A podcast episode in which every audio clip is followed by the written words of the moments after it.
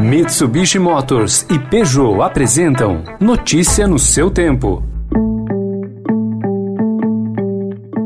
Olá, seja bem-vindo. Começando mais um Notícia no seu tempo, podcast produzido pela equipe de jornalismo do Estadão para você ouvir em poucos minutos as principais informações do jornal. Entre os destaques de hoje, a pandemia e a crise, que estão fazendo empresas cancelarem lançamentos de ações, a decisão de Gilmar Mendes sobre a realização de cultos, que expôs o desgaste do ministro Cássio Nunes Marques e a retomada da vida em Portugal, com a segunda fase do plano de desconfinamento no país.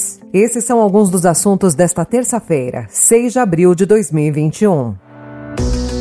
Estadão apresenta Notícia no seu tempo.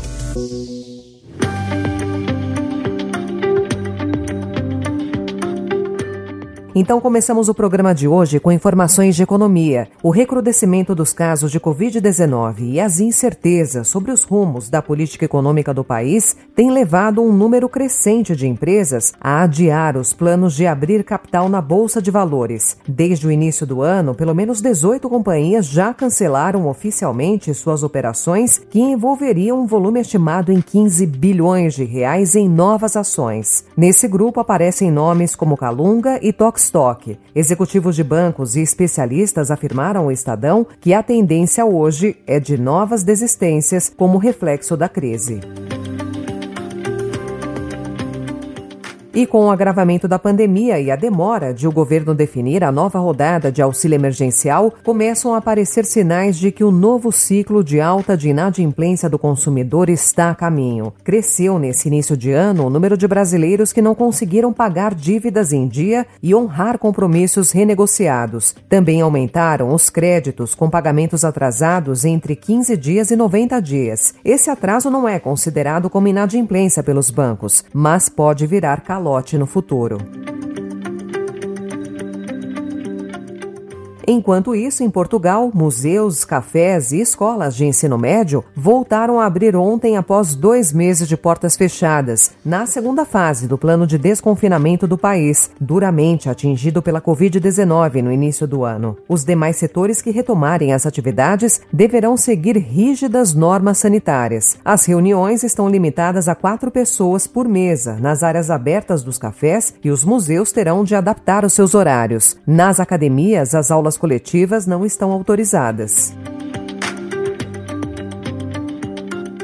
Daqui a pouco a gente traz mais notícias internacionais. Voltando ao Brasil agora. O único ministro do Supremo Tribunal Federal, indicado até agora pelo presidente Jair Bolsonaro, Cássio Nunes Marques, tem acumulado desgaste na corte por causa de decisões consideradas tecnicamente frágeis e alinhadas aos interesses do Palácio do Planalto. A mais recente delas foi a liberação de cultos e missas em igrejas de todo o país em plena pandemia de Covid-19. A medida deverá ser revista amanhã pelo plenário do STF.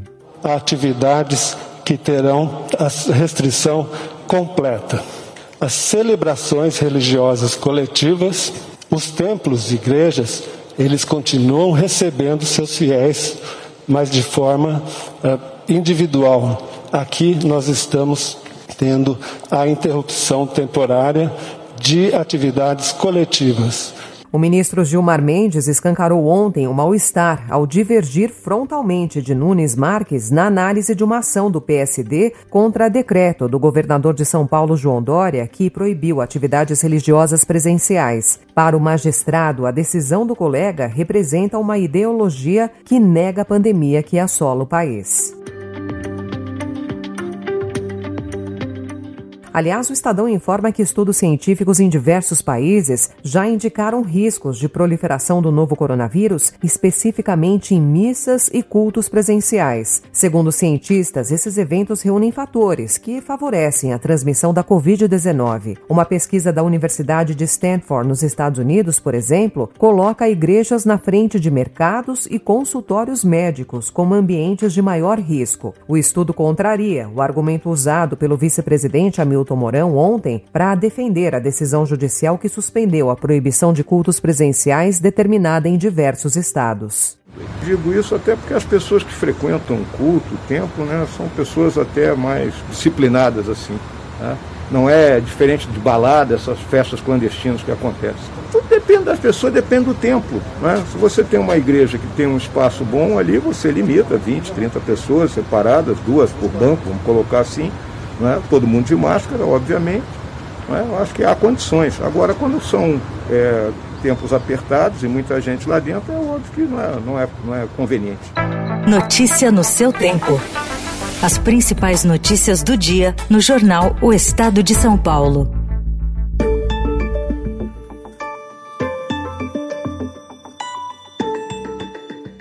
Em São Paulo, prestes a completar 100 dias à frente da prefeitura, o tucano Bruno Covas segue se desculando do governador João Dória. Após definir de forma unilateral a antecipação de feriados, Covas determinou como prioridade a formulação de um plano próprio de vacinação, com regras e ritmos distintos. A meta é comprar vacinas para imunizar 600 mil paulistanos por dia. Atualmente, com a dependência quase que exclusiva da Coronavac, distribuída pelo Instituto Butantan, a Prefeitura não consegue ultrapassar 120 mil vacinados por dia, apesar de ter estrutura e pessoal para um número quatro vezes maior.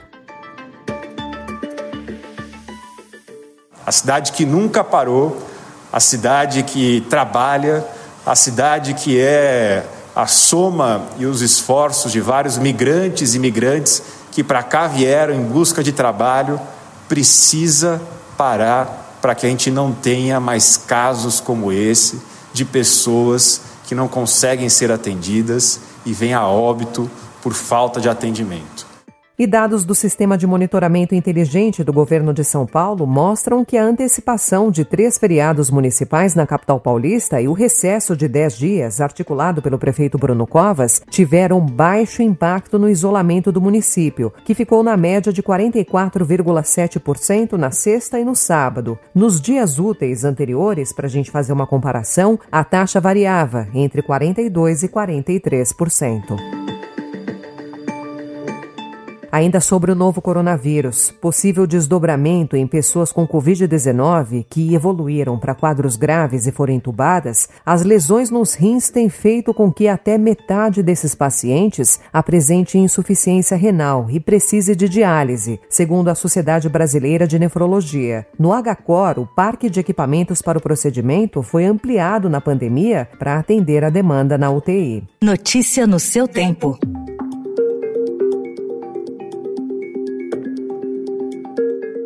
No futebol, o Grêmio embarcou para o Equador ontem sem Renato Gaúcho. O treinador foi vetado na viagem de última hora por apresentar suspeita de Covid-19. Na sequência, o Clube Gaúcho informou que o treinador testou positivo para o novo coronavírus. O time brasileiro enfrenta o Independente Del Valle amanhã às 7h15 da noite em Quito pela terceira fase preliminar da Copa Libertadores.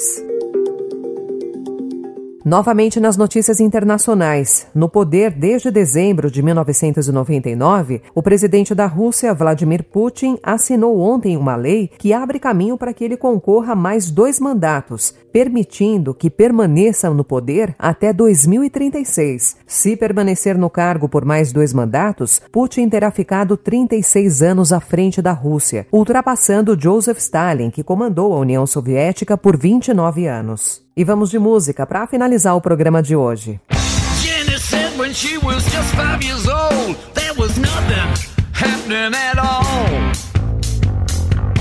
Every time she turned on the radio, there was nothing going down. Alice Cooper conquistou novamente o Graal, a que todo músico anseia, escalar o topo das paradas de sucesso em várias partes do mundo com o álbum mais vendido na semana de seu lançamento. No recém-lançado Detroit Stories, o cantor resgata as raízes roqueiras e exalta Cristo como Salvador. Em duas bandas aos 73 anos, Alice Cooper viaja em turnês e está com o vocal super inteiro. Bem-humorado, falante, na entrevista por telefone direto de Los Angeles ao Estadão, ele dispara juras e louvores eternos ao rock and roll.